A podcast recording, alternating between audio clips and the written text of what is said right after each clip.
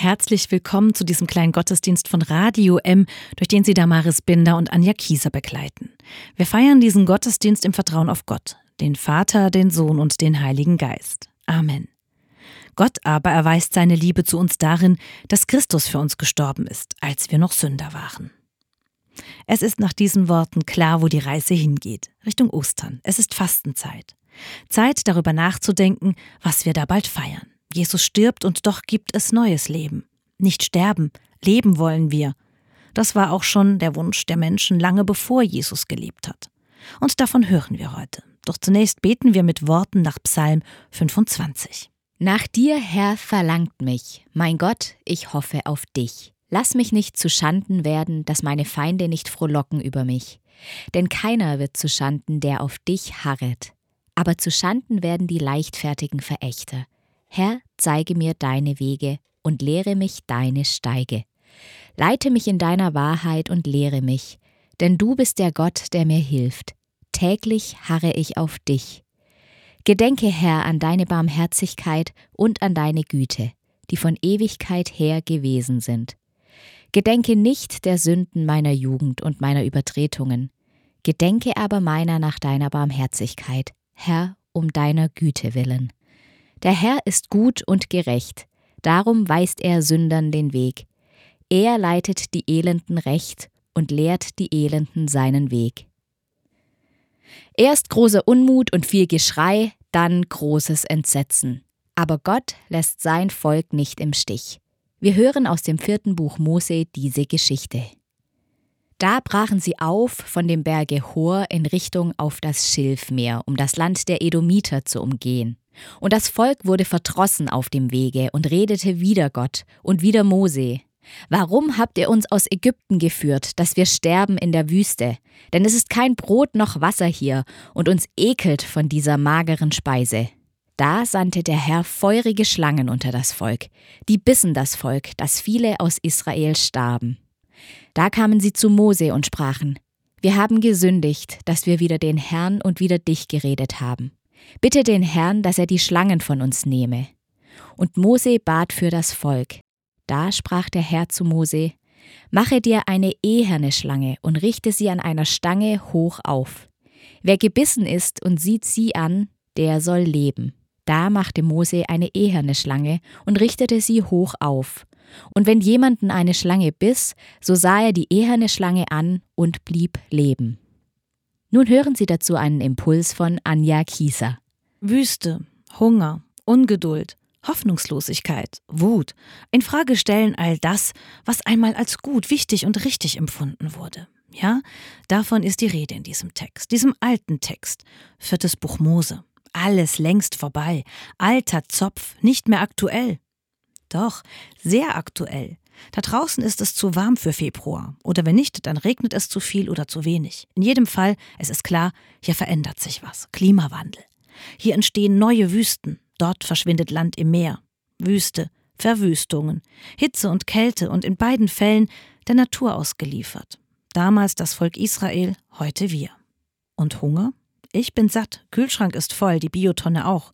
Hier Überfluss und dort die Not, Hungersnot aber auch Hungersnot in meinem Wohnzimmer, wenn ich sehe, was manche im Fernsehen oder in den sozialen Netzwerken treiben, sich für ein paar Euro, einige Sekunden Ruhm und oder fürs Ego bloßstellen, sich selbst, Freunde und Familie vorführen, blank ziehen und nach Aufmerksamkeit schreien. Hunger? Hunger nach Anerkennung, nach wahrgenommen werden, nach Liebe. Aber ich brauche gar nicht denken, dass ich davon ausgenommen bin. Ich bin zwar nicht im Dschungelcamp oder auf Social Media unterwegs, aber ich kenne den Hunger auch. Wenn der Alltag mich auffrisst, bleibt nichts mehr übrig. Hunger nach Ruhe, nach Ausspannen, nach mal loslassen können. Hunger nach all dem, was mir gerade gefühlt fehlt. Und Ungeduld, die kenne ich auch. Mit mir, mit anderen, ich bin ungeduldig.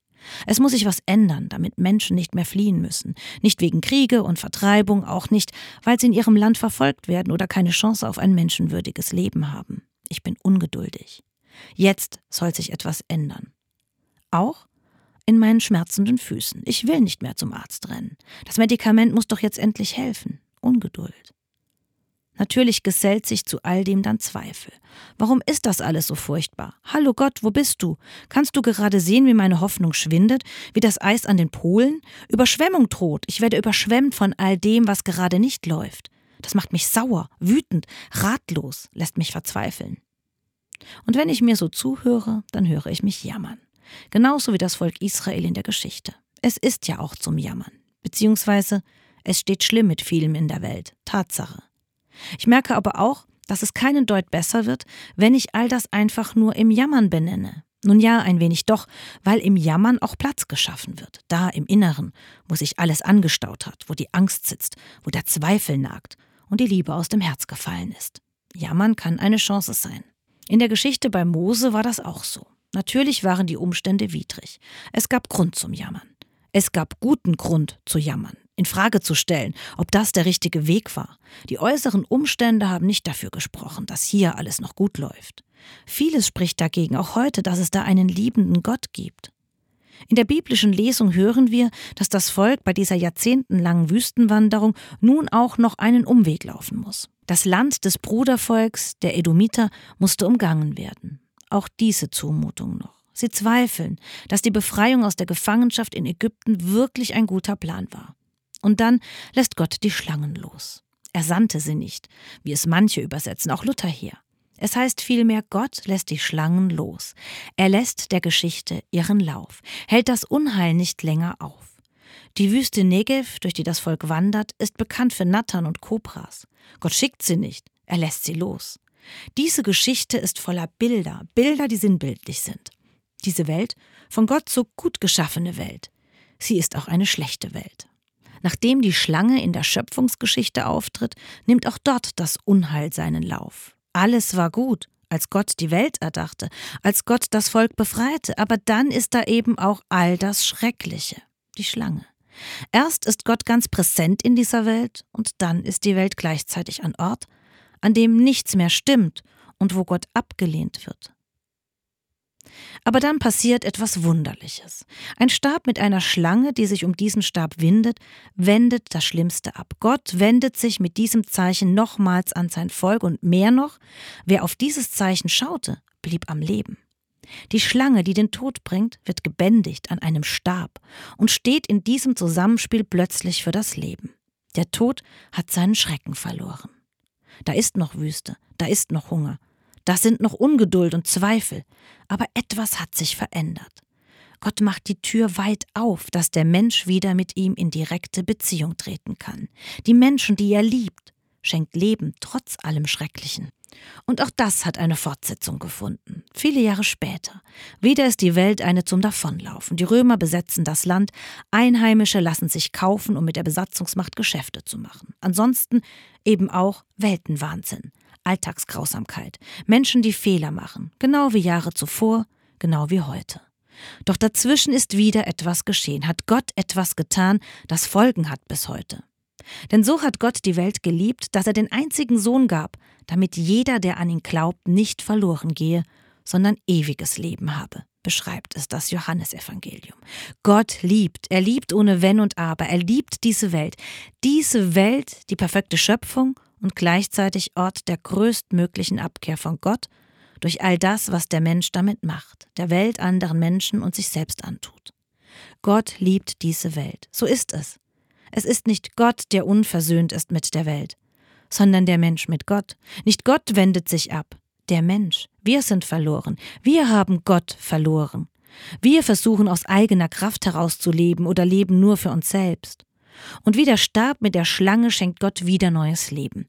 Er gibt sich im Sohn, in Jesus sozusagen selbst hin, um mit uns wieder in Beziehung zu kommen, reicht uns nochmal die Hand, die Beziehung zu ihm zu suchen, die er nie abgebrochen hat, will wieder retten, wieder und wieder. Es geht bei Mose und auch bei Jesus darum, wieder mit Gott in Beziehung zu kommen, den Blick auf ihn zu richten. Und wieder sagt Gott mir, ja, diese Welt hat viele Schattenseiten. Ja, auch du hast Fehler gemacht, Menschen verletzt, Vertrauen zerstört, das Wort gebrochen, hast Schuld auf dich geladen. Aber wie ich die Schlange um den Stab wickeln ließ, habe ich alles Grausame dieser Welt selbst erlebt und lasse es am Kreuz sterben. Ich liebe dich, habe dich immer geliebt und werde dich immer lieben. Schau auf das Kreuz, wie das Volk Israel einst auf den Stab mit Schlange. All das, was uns trennt, Krieg und Wüste, Hunger und Schmerz, Schuld, todbringendes Leben mitten im Leben, bekommt eine neue Chance. Neues Leben. Glaub's mir doch, indem du mir einen Platz in deinem Herzen einräumst. Lebe aus dieser Beziehung heraus dein Leben in dieser schrecklich schönen Welt.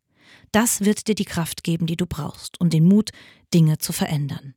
Nimm mich in den Blick, schau aufs Kreuz und dann starten wir neu, mitten im Leben und später mal darüber hinaus. Was falsch gelaufen ist, das lassen wir am Kreuz sterben und starten durch in ein neues Leben.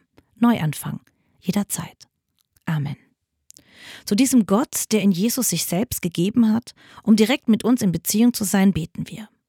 Vater unser im Himmel, geheiligt werde dein Name, dein Reich komme, dein Wille geschehe, wie im Himmel, so auf Erden. Unser tägliches Brot gib uns heute und vergib uns unsere Schuld, wie auch wir vergeben unseren Schuldigern. Und führe uns nicht in Versuchung, sondern erlöse uns von dem Bösen. Denn dein ist das Reich und die Kraft und die Herrlichkeit in Ewigkeit. Amen. Wir wollen uns den Segen Gottes zusprechen lassen. Gott ist da. Gott wartet auf dich. Gott liebt dich. Gott lässt das Angesicht leuchten über dir und ist dir gnädig. Gott hebt das Angesicht über dich und schenkt dir Frieden. Amen. Schön, dass Sie diesen kleinen Gottesdienst heute mit uns gefeiert haben. Wir hoffen, er hat Ihnen gut getan und freuen uns, wenn Sie kommenden Sonntag wieder mit uns feiern. Wenn Ihnen unsere kleinen Gottesdienste gefallen, dann empfehlen Sie uns gerne weiter. Schicken Sie diesen Gottesdienst über die Social-Media-Kanäle zu anderen und teilen Sie ihn mit ihnen. Und wenn es Ihnen möglich ist, unsere Arbeit finanziell zu unterstützen, freuen wir uns über eine Spende, ganz einfach über den Spenden-Button auf radio-m.de. Danke sagen heute Anja Kieser und Damaris Binder von Radio M.